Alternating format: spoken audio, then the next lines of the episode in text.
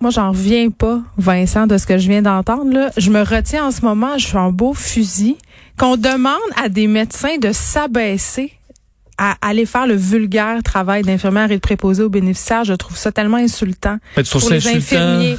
Pour non, qu'on parle Pour de qui? Ben non, mais c'est comme si on leur demandait vraiment l'inconcevable, toi chose, on leur demande Oui. oh nos chers médecins, Jésus toi, Dieu, les médecins spécialistes de s'abaisser d'aller torcher de la marde. Oh mon Dieu, ils ont beaucoup fait d'études, il faudrait pas qu'ils fassent ça, ils sont payés 500 000 par année, ils sont ça me fait là, je suis le bleu marin. C'est plate, on est à radio, les gens peuvent pas voir à quel point je suis fâchée, mais je veux dire, je- comment on veut, comment tu veux qu'on revalorise la profession de préposé aux bénéficiaires d'infirmiers et infirmières quand même le premier ministre a un discours comme ça? Moi, ça me fait capoter. Mais un discours dans ce sens, c'est ce qu'il demande là, aux, aux médecins d'y aller. Oui, on sait- je m'excuse de vous demander ça. Oui, non, je, je comprends. je suis vraiment comprends. désolée. Ou vous, aux médecins spécialistes, aux médecins, je vous demande de vous abaisser. Je pense qu'il faut aller à la période de questions pour que je puisse euh, me On s'en reparle dans quelques minutes. Exemple, qu'il n'y ait pas encore d'entente signée sur la rémunération des médecins spécialistes depuis quelques semaines. Puis je voudrais, je reviens avec une question que j'ai déjà posée. Un médecin spécialiste qui fait une tâche de préposé dans un CHSLD, il est payé combien pour le faire? Bon. Écoutez, je pense que les questions de rémunération, là, on va les régler à satisfaction de tout le monde. là. Mais ce que j'ai compris euh, des entrevues des deux chefs de syndicats euh, ce matin, c'est qu'on dit, ben voyons, le premier ministre nous demande d'aller dans un CHSLD, mais il manque pas de médecins dans un CHSLD. On est d'accord là-dessus. Mais il nous manque d'infirmières puis de préposés. Puis les médecins ont quand même une formation. Ils seraient capables de nous aider à faire ce travail-là. Donc, euh, peut-être c'est moi qui n'ai pas été assez clair des dernières journées. Là. Je pense que aujourd'hui, je suis très clair. Là. On a besoin, idéalement, de 2000 médecins, que ce soit des omnis ou des spécialistes, qui viennent soigner le monde, qui viennent laver les patients, qui viennent nourrir les patients, qui viennent faire le travail qui habituellement est fait par euh, des infirmières. Donc, euh, euh, on trouvera le moyen de les rémunérer. Là, moi, je pense qu'ils doivent pas s'inquiéter avec ça. Non, absolument pas. Puis je pense que je peux confirmer là que l'entente a été signée hier soir. Là. Elle vient d'être signée. Fait qu'avec les spécialistes, il n'y a aucun problème. Puis moi, ce que je dirais là là-dessus, en complément de Monsieur le Premier ministre, c'est que on a connaissance, nous, de beaucoup de médecins généralistes, spécialistes, qui vont en mission euh, humanitaire à l'extérieur du Québec, hein, en Afrique, dans plusieurs pays. Ils vont aider. Ils se dévouent beaucoup. Ben moi, ce que je veux leur dire aujourd'hui, ce qu'on leur dit aujourd'hui, c'est que la mission humanitaire, là, elle est au Québec. Elle est en CHSLD. Et on veut que nos médecins viennent en mission humanitaire dans les CHSLD pour nos aînés, ceux qui ont bâti le Québec. Sous question? Euh, oui, une question concernant les réactifs. Euh, on a des informations comme quoi euh, le nombre de tests aurait grandement diminué dans les derniers jours par manque de réactifs au Québec. Euh, je voudrais avoir des informations là-dessus. Là, euh, où est-ce qu'on en est par rapport à ça? On peut y aller. Oui. Je vais vous donner le chiffre exact. Minute, là. Réactif. Effectivement, on en a pour trois jours. Mais, euh, comme j'ai expliqué, on euh, est en discussion avec Winnipeg qui a reçu euh, la recette d'une compagnie française. Puis on est en train de pouvoir euh, bâtir nous-mêmes euh, le réactif. Donc, euh, pense pas qu'il y aura de problème. Donc, c'est pas une raison qui expliquerait pourquoi il y a moins de tests. Je pense qu'on est en train de se concentrer à tester beaucoup les gens, autant le personnel que les résidents dans les CHSLD. Donc, euh, peut-être qu'on a déplacé euh, les endroits où les tests sont faits. Donc, c'est peut-être pour ça qu'il y en a moins ou euh, un nombre différent. Mais on continue de faire des milliers de tests à chaque jour. Oui, puis c'est- resté quand même à un niveau euh, habituel. là. On était à 6 000 quelques là, euh, hier. Euh, donc, euh, on continue la cadence là, au niveau des analyses. Puis je, je- je suis là euh, de mémoire, là, on a au moins 14 000 tests par million d'habitants. On est un des endroits au monde où on a le plus testé. Très bien. Donc, prochaine question. Hugo Lavallée, Radio-Canada. Oui, bonjour. Euh, je voudrais être certain de bien comprendre le problème de manque de personnel parce qu'il y a aussi près de 40 000 personnes qui avaient signalé un intérêt sur le site Je contribue, je crois. On nous dit qu'il y a des gens, normalement, qui sont affectés à des soins à domicile qui se sont portés volontaires, qui ont toujours pas été rappelés. Euh, même chose aussi, euh, tout à l'heure, la ministre fédérale de la Santé indiquait qu'ils avaient une banque avec, je pense, un millier de noms de gens qui parlent français, qui seraient prêts à venir donner un coup de main euh, ici au Québec. Donc, de part et d'autre, on entend des échos de gens qui nous disent qu'ils sont prêts à venir contribuer, mais d'autre part, vous nous dites qu'il y a un problème visiblement sur le terrain. Alors, comment se fait-il qu'on ait tant de difficultés à faire atterrir tous ces gens-là qui veulent aider et qui euh, n'arrivent pas à le faire visiblement? OK. Bon, effectivement, on réussit à aller chercher un peu euh, de personnes à gauche, à droite, soit qui n'avaient pas fini tout à fait leur formation, soit qui étaient retraités, puis que là, via le site euh, Je contribue, sont maintenant disponibles. Mais on va continuer à, regarder ceux qui font donnent des soins dans les entreprises d'économie sociale. donc, on, on, on regarde tout ça. Mais là, on a besoin de 2000 personnes puis on pense, entre autres, chez les spécialistes, qu'il y en a au moins 2000 qui actuellement, à cause du report des chirurgies, seraient disponibles pour venir régler euh, le problème rapidement, le temps qu'on mette ça en place. Concernant le fédéral, on a demandé effectivement au fédéral euh, combien il y a de personnes qualifiées, parce qu'on ne veut pas non plus entrer du monde qui n'ont pas de qualification. Et euh, je viens de voir en même temps que vous, là, il y a quelques minutes sur euh, Twitter, euh, la ministre qui dit on aurait peut-être 1000 personnes qualifiées à envoyer. Donc, si c'était le cas, là, ben, il serait le, bienvenu, effectivement. Donc, on, on a demandé au fédéral combien il pouvait nous envoyer de personnes qualifiées qui pourraient aller dans les CHSLD donner un coup de main. Puis évidemment, ils sont le bienvenu. Puis je vais être certain aussi de bien comprendre, euh, puis de bien décoder ce que vous nous dites sur les médecins. Vous parlez d'un côté des médecins omnipraticiens, de l'autre part des médecins spécialistes. Est-ce qu'on doit comprendre qu'en ce moment, il y a comme une espèce de chicane de docteurs qui fait en sorte qu'on n'arrive pas à voir les gens sur le terrain? Puis vous parliez d'une entente. Est-ce qu'on parle des détails sur ce que ça prévoit, l'entente euh, signée ben, hier soir? Oui, ben, j'écoutais ce matin les, deux présidents de syndicats. Le président des médecins de famille disait, ben, tous les médecins de famille qu'on a besoin dans les CHSLD, on les a envoyés. Mais il y a un manque d'infirmières puis de préposés. Puis là, la présidente du syndicat des spécialistes disait ben nous, les spécialistes, on est prêts à aller remplacer les médecins de famille, mais pour l'instant, il y a assez de médecins de famille. Pas ça qu'on dit, là on demande autant aux spécialistes, aux médecins de famille, de venir nous aider à faire du travail d'infirmière parce que on n'en trouve pas des infirmières. Donc, euh, je comprends qu'ils sont surqualifiés pour faire ça, là, mais c'est pas vrai, là, comme dit la présidente du syndicat, là, qu'on veut lui faire laver des planchers. Là. On veut avoir des bras, mais des gens qui ont quand même une formation de base. Je pense que les médecins spécialistes, les médecins de famille ont une formation de base où ils sont capables de faire pas mal ce qu'une infirmière habituellement fait, mais il nous manque d'infirmières. Donc, peut-être là qu'on s'est mal compris. Là. En tout cas, moi, je pense, je suis un gars habituellement clair, mais peut-être que j'ai pas été assez clair dans les derniers jours. Est-ce que Mme McCann voulait répondre à la dernière partie de cette question? Euh, oui, ah, ben, l'entente. Écoutez, on a une entente euh, avec les spécialistes, on a une entente aussi avec les généralistes, les médecins généralistes. Alors, ces ententes-là prévoient des rémunérations adaptées dans le contexte euh, de la COVID-19 à l'intérieur de leur enveloppe. C'est pas une rémunération additionnelle. C'est une rémunération qui est ajustée à l'intérieur de l'enveloppe de la FMSQ et de la FMOQ. Merci. Prochaine question, Louis Lacroix, Cogeco Nouvelle. Bonjour, Monsieur le Premier ministre, Mme McCann, Monsieur Arruda. Euh, justement, sur cette rémunération-là, parce, je juste, parce que je pense que ça va rejoindre un peu les, questionnements de mes deux collègues.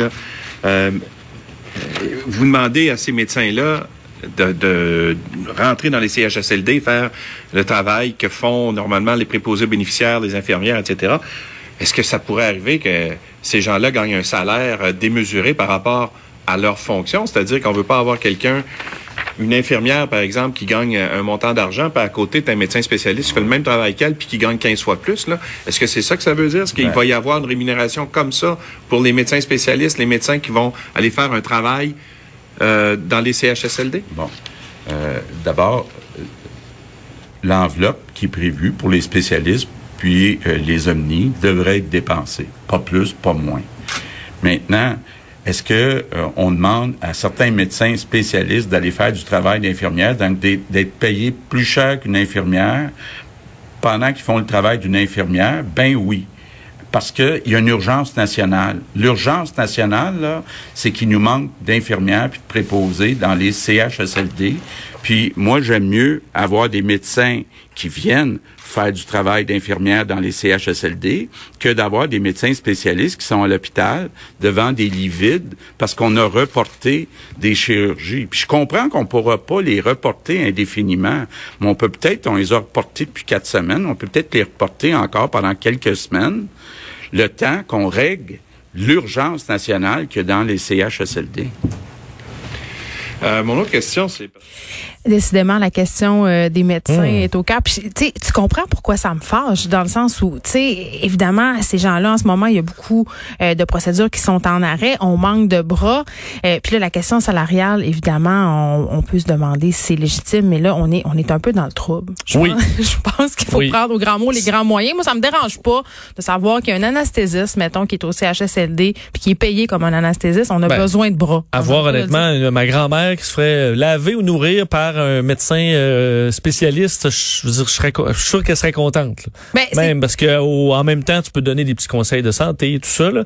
Euh, c'est pas une main d'œuvre. Oui, une main d'œuvre qui va être surqualifiée, mais il y a des qualifications quand même qui vont être super utiles euh, là-dedans. Donner des conseils au personnel. Je pense que ça peut quand même d'avoir quelques médecins là, dans un CHSLD euh, qui soient spécialistes ou peu importe leur spécialité c'est c'est une mine d'or d'informations et tout ça. Avant de devenir euh, des médecins spécialistes, ils ont d'abord été des médecins généralistes dans le, dans le cadre de leur formation. Ils ont fait euh, le BA, BA des Omnis, donc vraiment ils peuvent y aller. Mais moi, j'en ai vraiment contre ce discours. Euh, les, les, médecins, ils sont pas au-dessus euh, du vulgaire travail des prolétaires de la santé. Là, moi, moi c'est ça qui me fait un peu bondir dans ce que j'entends en ce moment. Puis je pense que le premier ministre aussi, c'est un peu ça qu'il essaye de dire en mots couverts. On sait ce qu'on vous demande, on sait que vous êtes surqualifié, mais comment allez-y, on a besoin de vous autres. Il y a quand même une réflexion de personnel à se dire, OK, ben moi, si on me demande là d'aller ah, euh, dans aller. le petit confort, là, OK, ben va changer les couches d'une personne euh, de, de, 95 ans qui a la COVID-19. Euh, ça se bousculera pas aux portes, même pas pour un médecin spécialiste qui, qui, fait, je veux dire, le soir, il sauve une bonne bouteille de vin euh, puis je veux dire, présentement, c'est tranquille. Est-ce que tu t'en vas à la guerre? Mais reste qu'il y a un appel et effectivement, ça, on peut pas dire que le gouvernement du Québec abuse sur le fait d'envoyer du personnel de la santé trop qualifié à euh, torcher des personnes âgées. Là. C'est rendu au arrêté ministériel? Ben, c'est là, c'est une situation exceptionnelle dans l'histoire. Est-ce que tu dis, ben, on va se lever un peu euh, et on va, on va ressortir le, meilleur de notre profession dans des cas comme ça? Madame McCann a comme fait une, une comparaison intéressante. Le fait qu'il y a plusieurs médecins au Québec qui se rendent en mission humanitaire à l'extérieur. Mais ben là, la mission humanitaire, elle est chez nous. Mais c'est moins cute sur Instagram que de se prendre en photo en Afrique avec des petits-enfants. Absolument. Mais à mon avis, mais pour n'importe quel médecin d'aller faire un tour comme ça, euh, c'est pas euh, hmm. dire quelle expérience là, de vie comme pour euh, nos étudiants. Je pense à des étudiants ambulanciers ou d'autres d'aller travailler avec des personnes âgées. présentement, c'est c'est c'est je veux dire c'est pas une perte du tout en termes de savoir là pour ces gens-là. Ça devient vraiment terre à terre. Ce serait dommage de devoir conscrire des gens quand même. Là, on demande de façon quand même assez appuyée de le faire, d'y aller volontairement. Ça serait dommage d'être obligé d'obliger.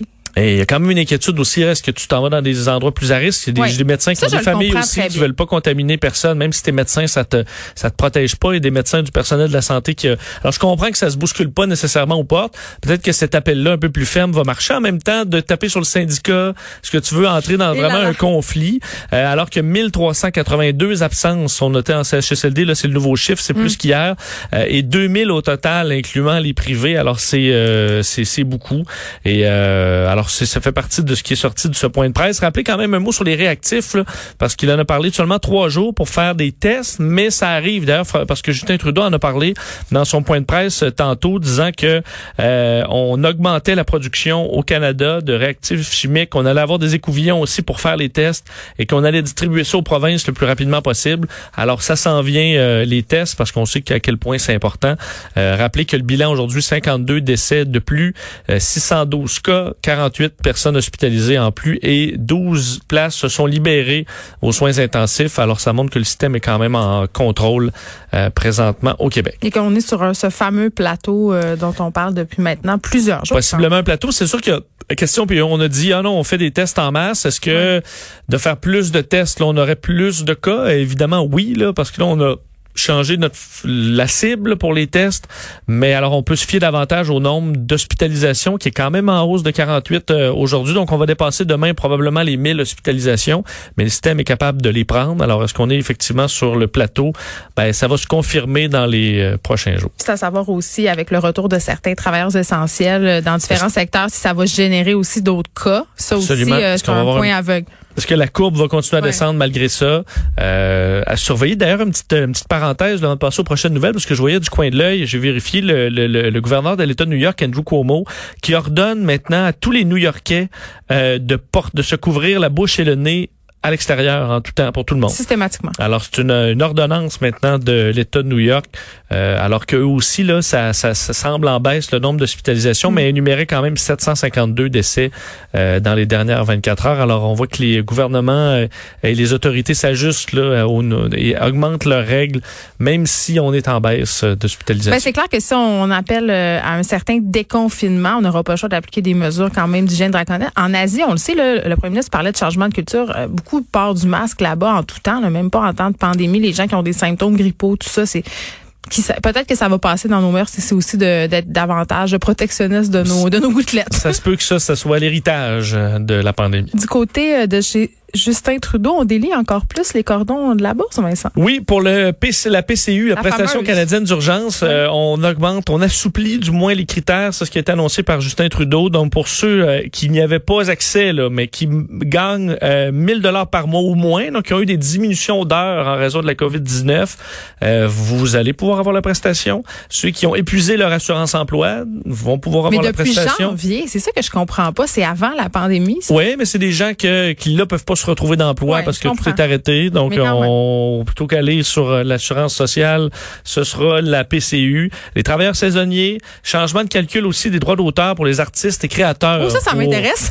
pour pouvoir euh, être inclus dans le calcul, tu peux pas, t'es pas, euh, tu, travailles, ah. Geneviève, tu pourras pas avoir la, PCU, malheureusement. les étudiants, ça s'en vient aussi les détails pour ça. Augmentation de salaire aussi pour les travailleurs essentiels qui gagnent moins de 2500 dollars par mois. Donc, ça touche le personnel en CHSLD aussi, les préposés. Euh, ce sera euh, détaillé aujourd'hui. on aura tantôt, euh, par ailleurs, une personne qui va parler au nom des préposés aux bénéficiaires, mais qui travaille à domicile. Et là aussi, un cruel manque. Évidemment, en ce moment, on est un peu... notre, point, notre regard se tourne vers la situation en CHSLD, mais il y a des gens en ce moment qui sont à la maison qui ont plus de soins, puis les, les préposés aux bénéficiaires, ils veulent pu y aller pour certains parce qu'ils gagnent moins que cette fameuse PCU, tu sais. Exact. Donc euh, ça devrait ça devrait changer. Et à la question de des CHSLD, Justin Trudeau a parlé de de l'armée. Euh, évidemment, il a été questionné sur cette idée d'envoyer le personnel médical de l'armée canadienne dans les CHSLD. Euh, mais bon, fidèle à lui-même, c'est une réponse euh, très générique. Là. Même ça, c'était après la relance. Donc c'est la, la réponse qui était la plus claire. Là, je vous la fais entendre sur l'armée dans les CHSLD. On est en train immédiatement de parler avec Québec sur comment on va pouvoir aider. on reconnaît qu'il y a des besoins au Québec et à travers euh, le pays et c'est pour ça qu'on travaille avec les provinces pour leur fournir, si c'est possible, les ressources dont ils ont besoin. On est là pour être partenaire, on est là pour poursuivre ces discussions et amener de l'aide euh, dans le plus court terme si c'est possible et si c'est nécessaire. On n'est pas là pour donner des réponses claires. En non, ça aurait été très simple. dire l'armée est disponible si le Québec nous, nous en fait la demande. On sera là c'est fin. On travaille, on travaille toujours, là, mais même les journalistes commencent à être un peu excédés là, du on travaille, parce qu'on le sait qu'ils travaillent, c'est correct, ils travaillent, mais pas obligé de nous donner une non-réponse. Il peut aussi juste répondre à la question. Ça implique pas grand-chose. C'est des réponses compliquées à des questions très simples. Oui. C'est la méthode Trudeau. L'armée sera disponible, on le dit depuis le début, les forces armées le disent. Euh, et un mot sur, euh, parlant de l'armée, là, Québec a demandé l'aide de l'armée pour euh, une autre section là, du, enfin, la base Côte-Nord, où il y aura bon de l'aide des Rangers qui pourront donner un coup de main à ces coins là plus reculé. Évidemment, Basse-Côte-Nord, là, c'est pas si bas. On parle de, c'est au nord-est de l'île d'Anticosti. Euh, c'est loin des zones où évidemment on n'a pas euh, accès à des, hôpitaux et tout ça. Alors il y aura de l'aide de l'armée déployée par le gouvernement du Canada. On parlait euh, tantôt des travailleurs qui qui ont été ajoutés à la liste des services essentiels, les garages qui ouvraient aujourd'hui au Québec. Et là, je voyais passer ça sur les médias sociaux, les garagistes qui cherchent du monde parce que là c'est la folie. Les gens veulent faire évidemment changer leurs pneus. Oui, et ça sera pas simple tout ça. Non, parce qu'évidemment là c'est de nouvelles procédures. Alors faudra euh, pas de cohue, pas de salle d'attente bondée, euh, désinfecter les voitures. Alors chaque garage aura sa façon de faire, mais il faudra appeler pour prendre rendez-vous. Faut que j'enlève mes Kleenex dans ma porte là, c'est ça que tu me dis. Oui, sur le petit tas de Kleenex, essayer de plus... Euh, garder ça plutôt propre. Alors il y a plus d'options sans rendez-vous, là, on le comprendra et là les boîtes vocales sont pleines. Alors essayez de vous trouver un moment. En même temps, il y a pas de grande presse parce que d'un on roule pas beaucoup là ces temps-ci et les pneus d'hiver vont pas fondre là, en dedans de quelques jours. C'est mauvais pour les pneus d'hiver de rouler à la grosse chaleur, mais vous voyez dans les prochains jours là, on annonce 5-6. Euh, Alors, ça devrait bien aller. Euh, moi, ma, moyenne là, pour faire changer mes pneus d'hiver, c'est autour du 15 juin. Habituellement, là, oh, euh, c'est là que je me rends. Donc, ben c'est assez responsable. ouais. si tu fais beaucoup de route 15 juin, ça se peut que non, tes pneus durent moins longtemps. Mais là, ces temps-ci, on se rend au travail essentiel ou à l'épicerie. Donc, à moins que votre épicerie soit à 100 km de chez vous, là, vous ne devrez pas rouler beaucoup. Avant que je te laisse partir, Vincent, j'ai envie qu'on parle de la situation ailleurs dans le monde parce que là, le nombre de cas dépasse maintenant les 2 millions. Oui, dépasse les 2 millions, euh, pratiquement 130 000 euh, décès euh, maintenant. Et je vous le disais, aux, États-Unis, on va surveiller le chiffre du jour parce qu'hier, c'était 2400 morts, un record. il y avait des cas du, week-end qui mm. arrivent là, dans les calculs. donc, il faudra voir si ça va se stabiliser. Alors que, bon, dans le monde, plusieurs pays, là, on voit un ralentissement du nombre de décès. C'est le cas encore en, en Espagne, par exemple. Alors, on essaie de demeurer positif, même si les chiffres font encore peur dans plusieurs pays. Alors, ce sera euh, les, chiffres du jour seront à surveiller de près. Mais de toute façon, c'est la faute de l'OMS, ça, Vincent. Ouais, mais là, qui a décidé d'arrêter de subventionner euh, hier. Écoute, ça a fait tellement réagir. Justin ben, Trudeau euh, n'a pas réagi. Il y a beaucoup de dirigeants du monde qui ont réagi. Justin Trudeau, ben non, il, il ben, je peux pas vous donner une réponse concrète, là, même si je l'ai écouté.